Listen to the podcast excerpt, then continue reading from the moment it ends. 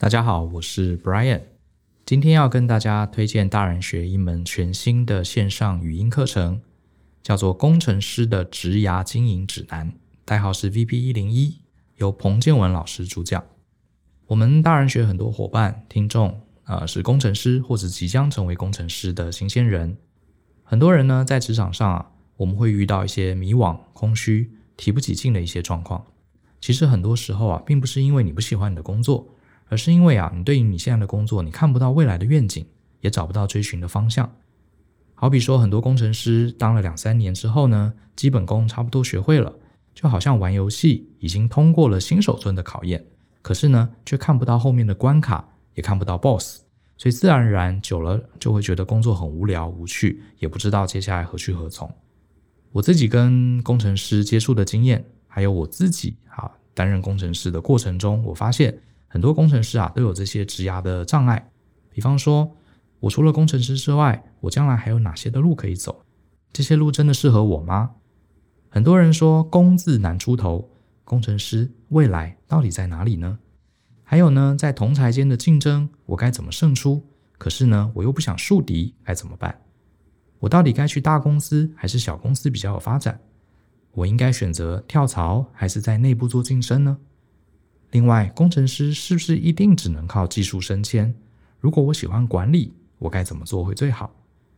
又或者，有些伙伴他是非常热爱技术，可是又有人告诉我们，光做技术啊是很难升到主管职的，那我又该怎么办？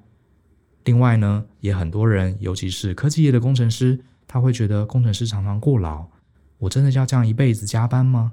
我该如何平衡个人的工作跟生活呢？基于这些问题啊，都是我们在工程师职涯遇到的一些挑战。我们特别请到彭建文老师，他曾经在台积电超过十年的时间，经历了各式各样的部门。后来呢，他非常成功创立自己的事业，成为国内非常知名的企业顾问。我们请他以个人的经验，还有他专业分析的角度，来为大家分享工程师职涯的各种面向。这门课程总共包含三十六个章节。解决三十六个职涯常见的问题，包含四小时的语音内容，文稿总共加起来超过六万字，等于是一本重量级书本的含量。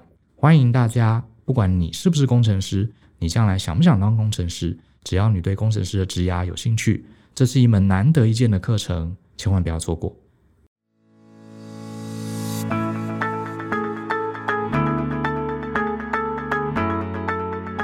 欢迎收听大人的 Small Talk，这是大人学的线上广播，我是 Brian 姚世豪，很高兴跟大家见面。呃，每年的年底年初哈、啊，这段时间就是所谓的转职潮。那很多上班族啊，在这时候如果对自己的工作不满意，慢慢开始会物色新工作。然后很多人呢，也是打算拿了年终之后啊，就开始物色新的跑道。呃，所以这段时间，我的学生、我们的听众、读友，慢慢的、也会有人遇到我们的时候，或者写信来啊，就开始问问那个转职的问题。呃，年终转职啊，大概几乎是所有上班族在职业生涯中多半会遇到的困扰。好，我自己也常被问到，所以今天我们就来聊聊转职的战术。好，好，嗯，我先谈谈我自己的经历。哈，如果有常在看我的文章或是听我的节目，你大概也知道我的背景。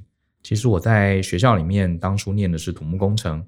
所以我一开始进入职场的时候啊，我真的就是土木工程师啊。那我最早在二十几岁的时候，我的职称其实是结构工程师，就是专门设计楼房啊、桥梁啊背后的结构，是一个非常技术型的工作，不太需要跟人交流哈，大部分就在电脑前面做一些分析啊、计算。呃，那我记得当时在当工程师的时候，怎么说呢？我觉得我也没有很讨厌我的工作，可是也说不上喜欢哈。觉得这个工作薪水还行，很专业，可是我也不觉得我会做它一辈子。那后来，当然慢慢的，我今天的职位跟我当年的结构工程师的角色已经非常非常不一样了哈。我现在的身份，除了你现在听到我主持 Podcast 节目之外，我其实也是企业的讲师。我每年有好几百个小时在一些呃企业里面讲授各式各样的管理课程。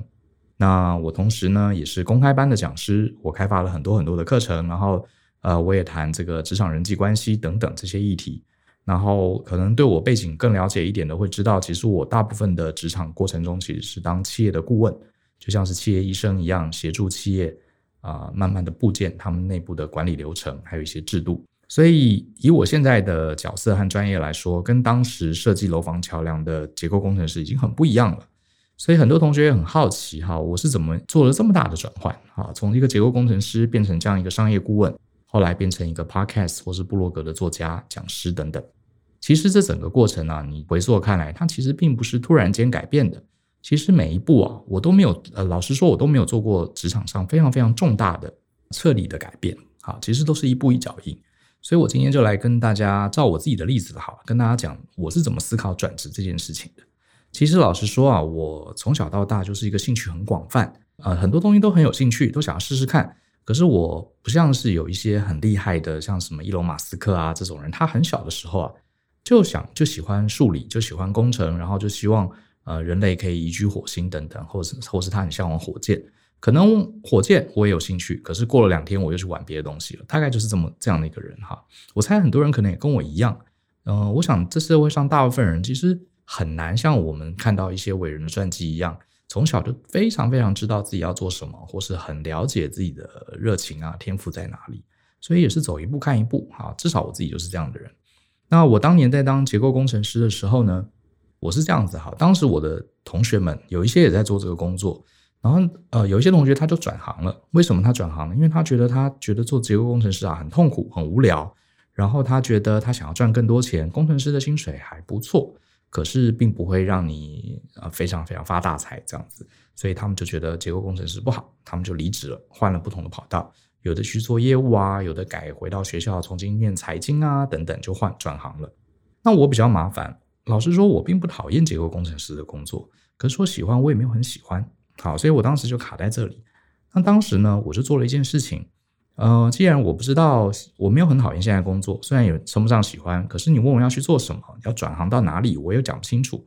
那我当时做了一件事情，这也是我今天想跟大家分享的一个转职，你平常可以做的一些小功课。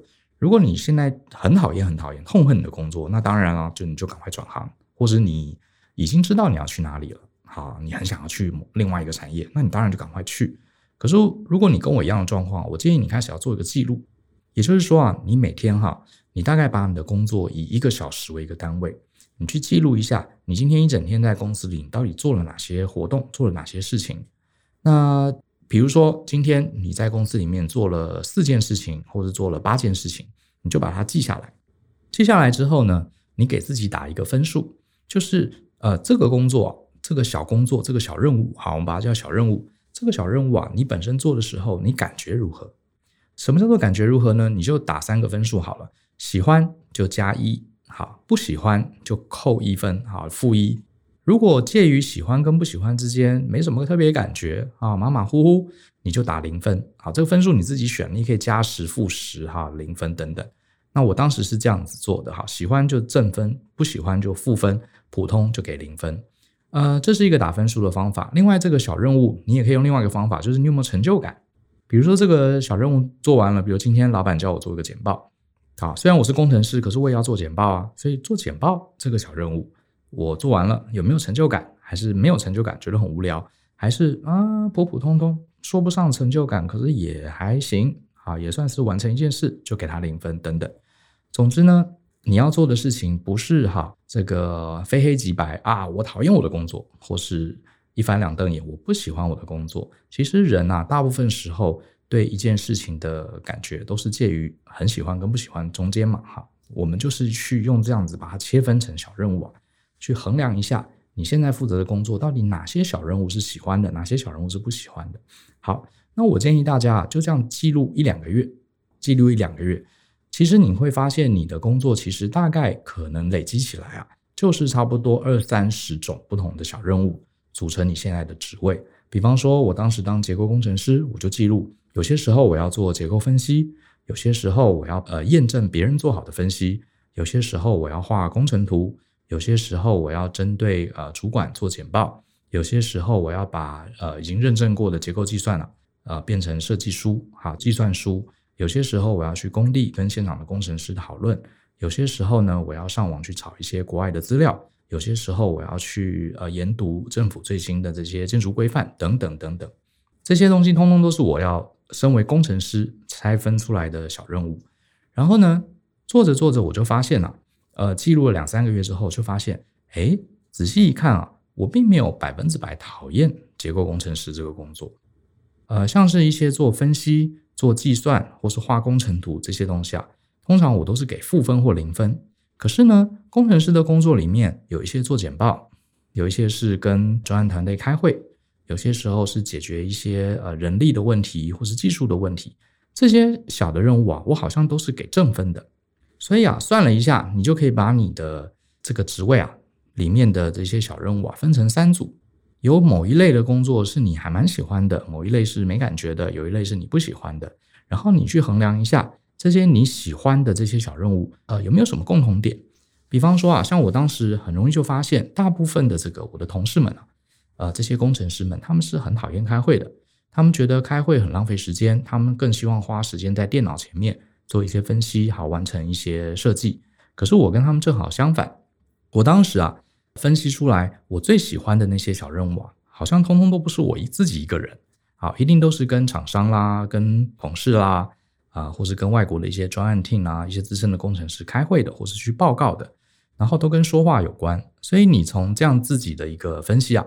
你大概就知道哦，原来虽然我是工程师哈，可是我是那种喜欢跟人沟通、喜欢表达、喜欢做简报这类的工程师，喜欢整合大家意见的工程师。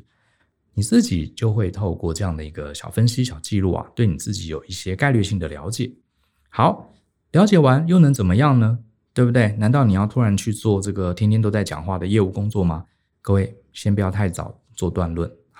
因为就算是我了解自己偏好的工作属性啊，也不代表我要去转职。我建议大家最好的方式啊，不要突然间去跳槽，除非你已经有人挖角你，或者你已经知道你要干嘛。像我当时还不知道嘛，所以我的方法就是观察我身边的同事或是前辈。那像我当时待的公司，其实人数也蛮多的，我就看一看啊，跟我同辈的人都在做些什么。你会注意啊，同样在公司里面挂工程师，可是有很多很多种工程师。当时我就去了解啊，我其他部门啦，或是我的同事啦，呃，或是一些甚至一些厂商啊，来跟我们有协作的一些厂商，我们也去了解。结果我发现工程师其实非常非常多种。老实说啊，每个人手上都有这个二三十个任务，可是每个人合起来是不一样的工程师。举个例子，我那时候就发现公司里面也有一种工程师，呃，我这我是结构工程师哈，可是另外一种同事他叫做专案工程师。专案工程师呢，跟结构工程师有什么不同呢？其实讲白一点啊，就是它里面跟沟通协作比较有关的这些任务的比重啊，是比我多的。比方说，我手上有三十个小任务组成了结构工程师这个职位，然后里面可能只有不到五十个，啊，不到二十 percent，不到三十 percent 是沟通协作、开会、简报。可是那个专案工程师啊，他可能反过来，他可能有三分之二。都是沟通、开会、简报，只有三分之一是这个技术型工作。那我是反过来啊，我三分之二都是技术工作，只有三分之一是沟通协调。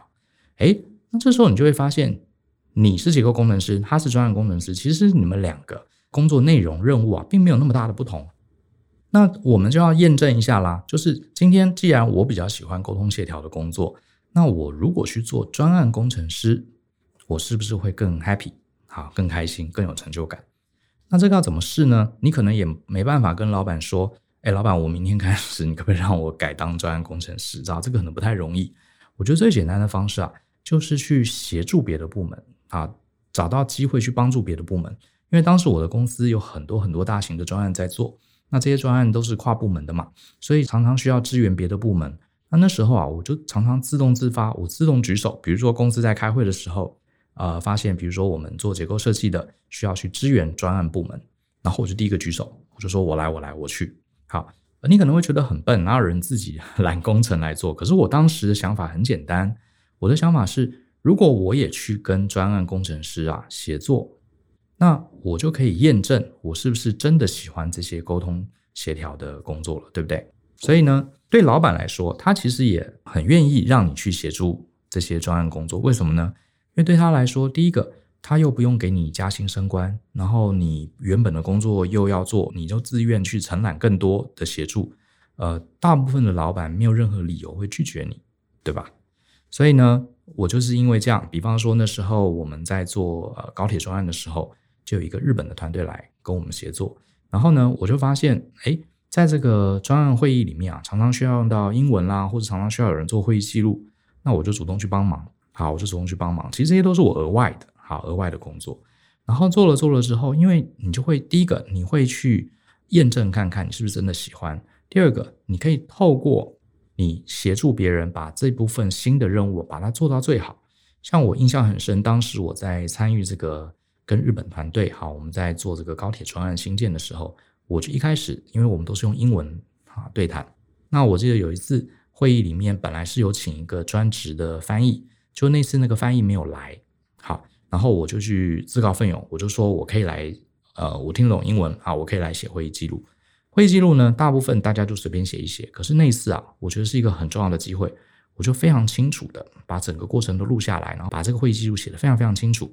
而且每一个单位啊，不管是台湾团队、日本团队，哪一个角色，在这个会议之后，他要去做什么事情，好，他的 action require 是什么，还有他的这个每一个 action 的 deadline 是什么，我通通写得很清楚。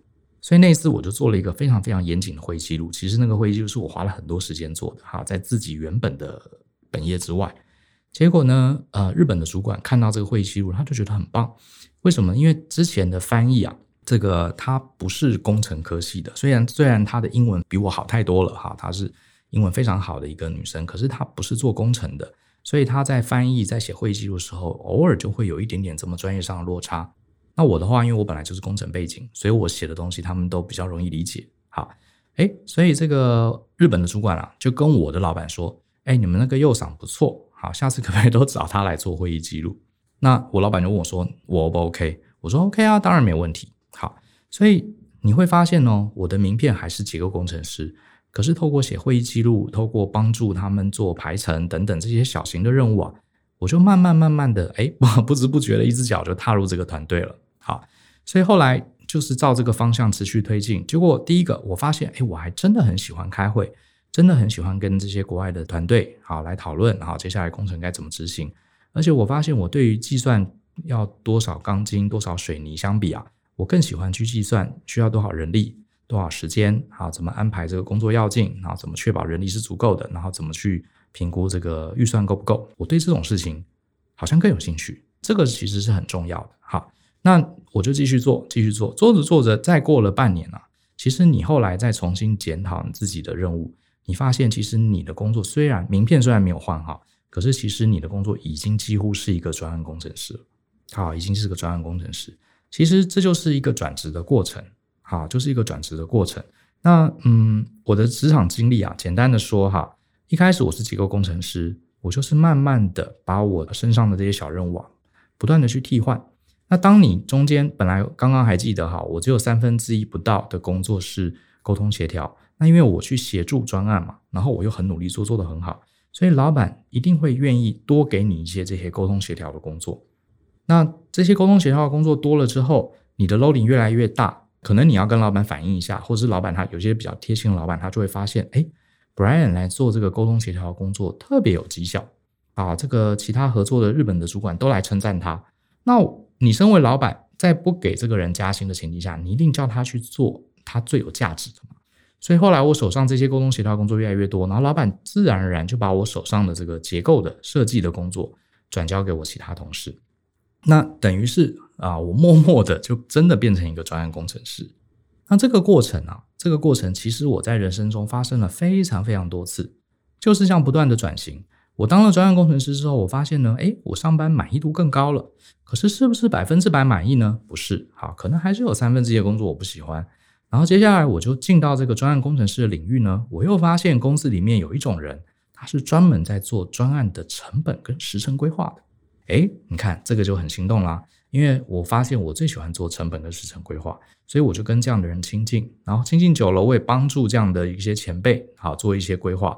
后来啊。我的老板有一次，他就问我说：“哎，我们有一个新专案，需要有一个人操作一个专案成本控制的软体，哈，时程跟成本控制的软体。呃，我们公司里面没有这样的人，Brian，你愿不愿意公司帮你出钱哈？你去上这个课。可是这个课很辛苦哦，要上好几天哦，而且你一定要学会哦。我当然就说好，所以后来老板就公费啊，让我去上了这个专案管理软体的这个排程课。那那个课非常非常辛苦，可是我是非常非常用功，因为这是一个很好的机会嘛。我彻彻底底把那个软体学到精通，好，非常熟悉。回来之后，老板就发现，诶，这个小子还不错。好，各位请注意哦，我到现在为止啊，都还没有加薪，也没有升官，我甚至连名片上写的还是结构工程师。可是我的实际上的身份其实已经慢慢在转变了。那后来一回来接了案子，呃，我又把这个案子做得很不错，哈，用这个软体做出非常精准的模拟。然后呢，最后呢，你会发现我其实已经又变成专案工程师，又变成专案规划师了。所以以此类推，好，我就是这样一步一步，有点像是我们常讲的这个摸着石子过河，哈。今天你要过河，踩这个石子，因为这些石头不知道哪一个是陷阱，好，哪一个会摔让你摔倒。所以我们通常是一只脚不动，另外一只脚去试探一下，哎，试探一下。这个石头 OK 了，我们才收起原来那只脚，踏上新的石头，或者是呃，我们用攀岩来比喻也好。你看这个攀岩的人啊，呃，我们有四肢嘛，对不对？双手双脚。攀岩的人他不会整个人突然间四肢放开跳到另外一个地方，因为这样很危险，对不对？他一定是两只脚不动，只有一只手伸过去，或者一只脚伸过去，哎，试一试抓得住，他才收起其他三只脚。其实我觉得一个比较严谨的，好。有系统化的转职，其实就是这样摸石子过河这样的概念。所以后来我变成了专案规划师，后来呢，慢慢的一样的这个一样画葫芦，我就变成了专案经理。后来呢，我发现呢，在专案经理的过程中，我非常喜欢当顾问，分析一些商务问题。最后我随着换工作，我就变成了专案顾问。你注意看，我这时候啊，结构工程师、专案工程师、工程师是重叠的。专案工程师变成专案规划师，专案是重叠的。可是这时候我已经不是工程师哦。然后我从专案规划师变成专案经理，好，专案是重叠的。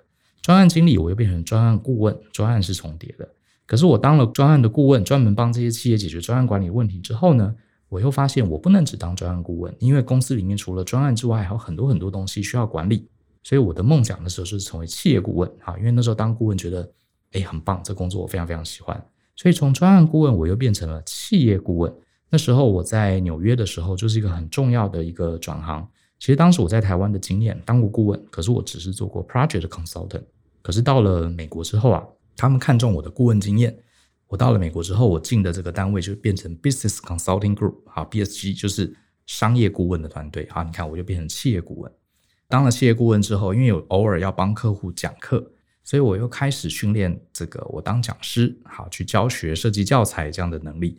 所以你注意看，企业顾问又变成企业讲师。你看，企业这个这颗石头是不动的，可是另外一颗石头从顾问变成讲师。那既然在企业里面当了讲师，累积了企业经验，为什么不能对外公开我的课程呢？让大家都可以来报名学习呢？所以企业讲师又变成了公开的讲师。最后呢，我就跟就成立了自己的顾问公司，自己做顾问案，自己开班授课，然后甚至后来呃还写了文章，当了部落格呃阁主，现在还做了 podcast。所以你从结构工程师一路啊，如果你忽略中间的这些每一个步骤，你觉得哦，Brian 从一个 结构土木工程师哈，结构工程师怎么突然间变一个畅销书作家，突然间变一个 podcaster，觉得好像莫名其妙啊，这个也转太大了。像这个前几年，我跟我的研究所的老师吃饭，他很惊讶，他说：“你是结构工程师，我是他的学生嘛，怎么过了几年没见，突然间我变，他叫我网红啊？他说你怎么变网红了？对，老师中过程中我没有天天跟他报告，所以他觉得我莫名其妙，怎么转那么快？可是认识我的人、熟悉我的人都知道，其实每一步啊，我都是做一个合理的小小的转换而已。那这个转换其实是对出于对自己的拆解、分析跟了解而已。”我从来不觉得我曾经做过什么大转行，好，我从来没有做过什么大转行，一直都在这个领域，只是慢慢慢慢的，好，慢慢慢慢的，呃，就把我的小任务，一些不喜欢的慢慢去掉，喜欢的我就多做一点，好，就是这样的一个过程。而且我发现这个其实没有很难，我觉得你一定也做得到。呃，那它也是一个比较安全的。像我有一些朋友啊，他可能本来是工程师，那他个性比较外向，他工程师做了几年，他觉得，哎呀，这个工作，呃，真的不符合我的个性。呃，我的个性那么外向，工程师都比较闷，比较宅。那我那么外向，我应该去做业务。那其实做业务呢，他也并不清楚，啊，他也没有做过，他也不知道业务工作是什么，他只是总直觉觉得业务就是工程师的相反嘛。那既然我不喜欢当工程师，当然是去相反做业务。啊、这个这个想法其实很危险哈。我待会儿来讲，这是很多人心中会有这种二元对立啊，不是黑就是白。他去当了业务之后，真正做了才发现啊，原来业务工作也不是他想的这个样子。好，然后就变得很痛苦。他要不就再转行，要不甚至我有些朋友就跑回去当工程师了，然后从此放弃了转行。他觉得，哎呀，工作就是痛苦。你看，我都转过啦，嗯、也没有比较好，算了，人这辈子就这样过下去吧。谁叫我一开始是选择工程科系？那我觉得这样不是很可惜吗？就是因为啊，他跳得太快了，突然间想一步跨到河的对岸，那中间一下子就摔到水里面去了啊，就是只好 爬着上岸回来。那我觉得这是蛮可惜的，好，蛮可惜的。那我觉得这个做法，其实第一个你要去分析自己，第二个其实你可能要让这个老板愿意让你去调整工作。呃，其实我我自己的经验是，几乎没有老板不愿意让你调整工作。为什么呢？很简单，并不是因为你老板人很好，而是因为啊，这对你的调整工作啊，你要让老板觉得你这样子微幅的调整对他来说是有注意的。比方说，我当时当结构工程师，然后我。呃，常常去参与一些专案，我老板也有讲啊，说你把你的结构工程做好啊，你不用花时间在上面。一开始我老板也是这样子讲，可是后来我就跟他说，哎，上次那个日本的主管他说我的会议记录写得很好，我就说我那我只帮忙去做会议记录就好。然后他说那你的结构设计呢？我就说我都做好了。其实当时啊，我为了要去做专案的工作，我反而啊做结构的工作变得很带劲，很妙，对不对？因为我想说，我赶快把我的结构设计做好做对。啊，我甚至那时候自己还用 Excel 写了一些公式，让我的工作可以更快完成，这样我就可以空出更多的时间去做我想要尝试的工作。我就跟我老板说：“老板，那个我的计算书都做好喽。”他说：“你怎么那么快？”他说：“啊，因为我简单设计了一个自动公式，所以速度会减少二分之一。”诶，那你的老板一定很高兴嘛？他觉得你看这小子，我才给他三万块薪水，他做了两人份的工作，做了一点五人份的工作，对老板来说何乐而不为呢？对不对？好，而且很多的专案，呃，丢下来，你的主管不管愿不愿意，至少高阶主管都叫你的老板去支援这个专案嘛。所以你自己大部分人都不喜欢支援别人专案，你自己又举手说：“老板，我愿意支援。”好，不用加薪，好，我就直接做。这对老板说太有利了，你这个人太好用了，哈哈，CP 值太高了，所以他当然会愿意让你去。好，当然会愿意让让你去，当然前提是你自己本业的工作要做好。所以我自己试了很多很多份工作，我都这样试啊，几乎没有遇到老板呃阻止我的。可是我觉得有些人他可能做的方法不太对，比方说他可能透露出他不喜欢他原来的工作，他想要换。如果你让老板觉得你是不喜欢原来的工作，你想要换，这时候老板一定会阻止你的，因为他很担心原来的工作没人做了嘛。而且你换走了，尤其是换到别的部门，他不就少了一个 headcount 嘛？所以他当然会阻止遏制你这件事情。好，所以这个是你要从老板的角度去想。那我自己这样做，他怎么看都是对老板有利的，他绝对不会阻拦我的。好，绝对不会阻拦我的。而且我去帮别的部门，帮别的部门的专案做得很好，哎，我的老板也有面子啊，是他的部署派出去帮忙的，对不对？他在高阶主管面前，他还可以说：“你看，我们部门都有资源，对不对？”好，所以他绝对是有利的。那所以另外一个就是你不要期待加薪，啊。你不要想说你工作做得多，好，老板就要看重你，就要给你马上要给你加薪升官，啊，你不要这样想，因为其实你虽然可能没有加到薪，而且你工作量还增加，可是你想想看啊，你为你的人生啊得到了一个呃可以尝试的机会。各位，这个测试尝试的机会其实是非常珍贵的。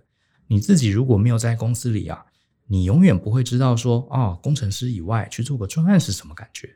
这些机会，这些尝试不同领域，跟不同领域的人接触，跟不同专业的人去学习，哈，这些机会你坐在家里是不会有的，对不对？啊、呃，这些都是你在一家公司上班，公司可以提供给你的一些资源。那不要只看着钱嘛，对不对？好，这些是钱都买不到的机会。所以这整个概念、逻辑概念，我想大家应该懂。好，简单的说就是摸着石子过河，先分析一下自己手上的工作。先把它以一个小时为单位去拆分成任务，然后自己打个分数，哪些任务是你比较喜欢、比较有成就感的，哪些不是。然后有喜欢的、成就感的，你去归类一下，他为什么这些工作你会特别喜欢？他有没有什么共同点、共同的特色？然后呢，我们试着先不要离职，先看看你其他部门或是你周围的同事有没有哪一个人的工作啊，它里面包含比较高这个比重是你喜欢的那类的工作。你就去帮助他、支援他啊，无偿的协助他。然后呢，第一个你会学习更多；第二个，你也可以评估一下你是不是真的喜欢。说不定你发现其实原来是个错觉啊，你去做了专案，发现其实专案让你更痛苦，也有可能。那没关系，那就退回来那我觉得这是我建议的一个比较系统化的做法。呃，这个方法其实我跟很多很多同学讲过，我觉得说出来啊，大家应该听完就觉得这方法你一定听懂，对不对？好像也没什么学问，好像也很简单。可是我发现，实际上大家在做的时候，真正能做到的人还真少，好，还真是不多。我自己的分析啊，是因为有四种心态，导致我们去执行的时候卡住了。好，其实我觉得最终这些都不是难题啊，难都是难在自己的心里有些坎过不去。这四个坎，我认为第一个就叫做本位主义。怎么说呢？就是永远是从自己当下的利益来做出发，好，就把事情想得太窄了。比方说呢，很多同学，我跟他说：“哎，你可以去了解一下你周围啊，其他部门啊，啊，他们在做什么？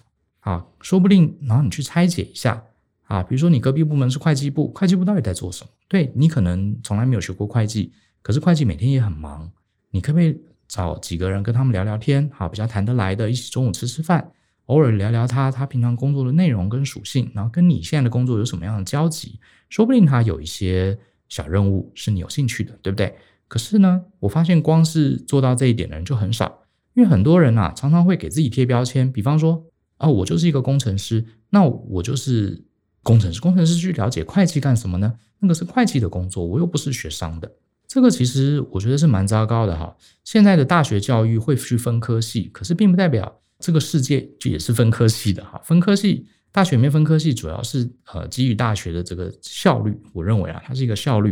因为如果大家都不分系，你要怎么安排这些老师、安排这些设备嘛，对不对？所以最好一进学校就先分好，大家比较方便调用资源。可是这个世界上大部分呃我们遇到的问题啊，都是综合性的，没有再分什么会计跟工程问题，很多都是融合在一起的。所以很多人就会觉得说啊，我自己上班都已经很痛苦了，我自己的工作我都不喜欢了，我还要去理解别人的工作干嘛？这个就是呃，我觉得是一个心态，是一个坎过不去，就是因为你对你这个工作、自己的工作可能没有很满意，你才要多了解别人在做什么，不是吗？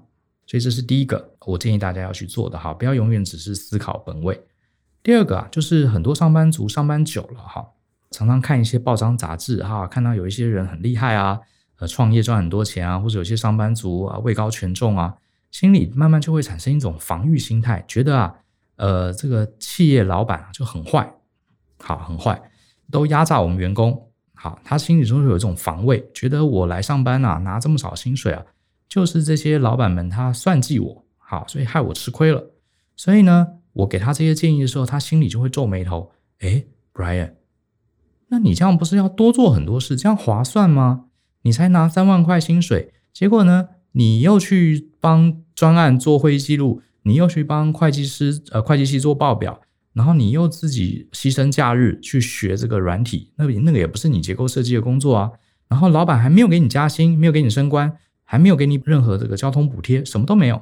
你这个啊太笨了，你被别人占便宜了，你都还不知道，哈 哈是不是有人这样讲？真的就是很多人讲嘛，那我拿多少钱，我做多少事啊，对不对？你给我三万，OK 啊，那我就做三万块的事。而且当初我们面试谈好了，我的 job description 就是做结构设计，那些不是我的，你多做好，不就是呃被骗了吗？这种防卫心态，老实说啊，我觉得这个想法真的有够笨的，真的是笨透了，我只能这样讲。好，希望不要骂到你哈，请不要对号入座。为什么呢？我所谓笨啊，不是真的要批评你，是你真的对自己太不好了。你今天进到这个公司，公司给你三万块，这个是有形成本啊。你当然想办法尽量捞到更多回去，不是吗？只是这些你能捞到的好处，它常常是无形的。就像刚刚讲的机会成本啊，对不对？你想想看，你进到一家公司，你可以免费耶，免费耶去了解会计在做什么，你可以免费去了解专案在做什么，你可以免费在公司的资助下去学一些新东西，而且重点是还不是去学哦，学完之后你还可以去做做看呢，而且就算做错了，老板也会帮你收最后的烂摊子，不是吗？这种模拟的机会哪里有啊？对不对？这简直你就想象成公司送你一个超高级的 VR，让你可以去做角色扮演，而且还不收你钱啊！你怎么不这样想呢？你离开了这家公司，离开了你现在的领域，下次还遇到这种让你呃免费模做角色模拟的机会，到底有多少呢？对不对？外面去玩一次这个模拟体验都还要收钱的，你怎么会一直想说啊，我拿多少钱做多少事呢？你怎么不想说这是一个模拟的机会呢？好。我觉得有这种防卫心态，想要怕人家吃你豆腐好的这种心态，一直防卫防卫，其实这是对你自己来说伤害最大的。因为等你这些东西都模拟过，你更了解自己，你也培养了经验，你将来还难道还怕开不了高价吗？对不对？所以这个防卫心态，我觉得是很多人卡卡住的一个点哈。那第三个就是这个也是蛮常见的，就是因为心中有一种小媳妇心态。什么是小媳妇呢？小媳妇就是哎呀。我们就是一个大机器里面的小螺丝钉嘛。我们今天来上班啊，就是默默的尽好本分的工作，你不要捞过界啊。这种跟这个本位主义不一样，本位主义是跟防卫心态是说，我拿多少钱做多少事，我不要去跨足别人啊，或者是说啊，上班都已经很痛苦了，我不要管别人在干嘛。这种小媳妇心态，她比较有点不太一样，他是觉得说我捞过界是不是会影响别人啊？是不是会抢了别人的工作啊？而且老板又没有说我可以啊，我怎么可以自己去做呢？老板叫我做工程师，呃，我工程师应该努力做啊。如果事情做完了，我可以再把它做得更好啊。呃，我去捞过界，没有人给我这个允许，我这样做就不好吧？而且万一影响到别人怎么办？我又不是真的很懂别人的工作。好，这种小媳妇心态啊，我觉得也是会让大家卡关。好，其实我自己的经验告诉我，其实你主动去愿意协助一些呃大家需要帮忙的事情。我从来没有发现有人会排挤你，就是大家可是很期待的，哈哈，大家都很期待有人可以来协助，有人可以来帮忙。当然，前提是你可能也要告诉大家，哦，这方面不是我的专长，不过我很愿意试试看。那如果做得不好，请大家给我一些指教。好，我觉得你可以客气的这样说。那接下来就是他们的决定了嘛，对不对？你看，像当时老板叫我做会议记录，或是派我去这个上这个专案管理排程软体的课。或者甚至之前真的有会计部的主管要我协助他们做一下报表，那这些要求其实为什么人家会找你？就是啊，其实他们已经大概了解你的人能力，他们也愿意承担你搞砸的风险，所以他们才找你。既然他们都愿意承担这个风险，愿意找你了，或者是你争取来，他们也同意了。既然他们都同意了，那你自己还怕什么呢？对不对？这有点像是我很喜欢一个女生，然后我跟她。表白，我想追她，然后最后她都同意了，然后最后我自己想一想，哎，我可能没有办法当你心中最好的男朋友，呃，然后你就把她给甩了，这不是莫名其妙吗？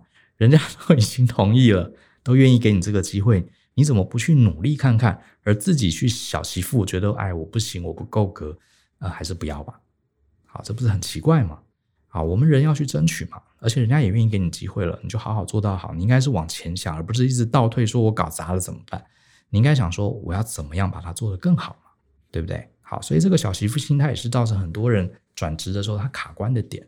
最后一下子，啊，五年、十年过去了，他就还在做他原来的本分，这实在是非常可惜的。那最后一个心态就叫二元对立，这个我们之前也讲过哈。一个思考思考能力好跟不好有一个很大的分野，就是比较思考比较单纯的人啊，他永远是零或一，黑或白。好或是坏，他没有中间的，他没有办法处理中间的讯息，啊，就像有点像电脑一样，它不能处理这些含糊的中间的折冲的哈这些 information，它是没办法的。怎么说呢？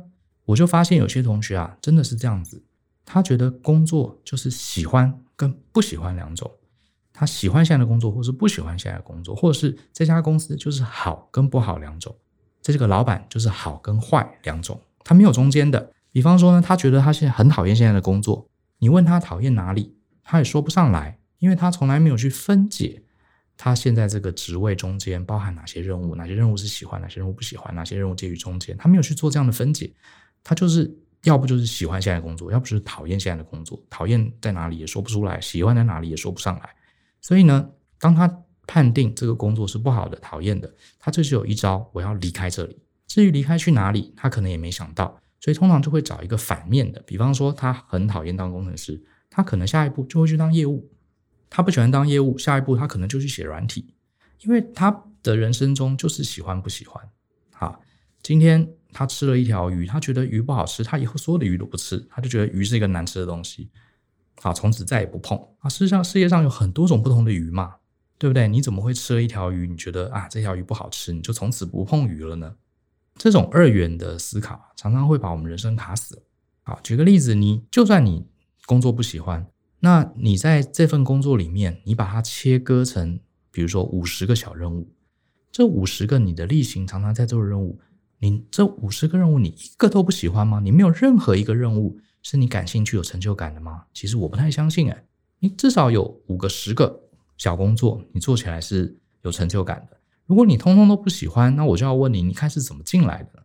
而且你怎么能撑那么久呢？对不对？你一定还是有一些比例的小任务你是 OK 可以接受或是喜欢的。那你应该从这一部分了解自己，然后再去拓展。好，所以你看哈，这个二元二元的对立其实是很糟糕的哈，就会让我们卡住。这其实可能也是我们教育也有一部分责任啊。小时候教育就是哎及格不及格哈，这个好像很绝对啊，六十分以上就及格，六十分以下就不及格。那其实我觉得大部分人世间没有分得那么清楚的，你反而要去做细分，好，不是非黑即白，要不就是忍耐这个工作，默默的做下去，要不就是离职，完全去一个另外一个地方。那以我自己的例子，其实我很少是我的转职，其实常常有很多部分是换工作，没有错。可是有一些我的转职，其实是在同一份工作，甚至同一个职位内部，经过了几个月，我慢慢的调整，其实我工作的本质啊。已经被我默默的重塑了。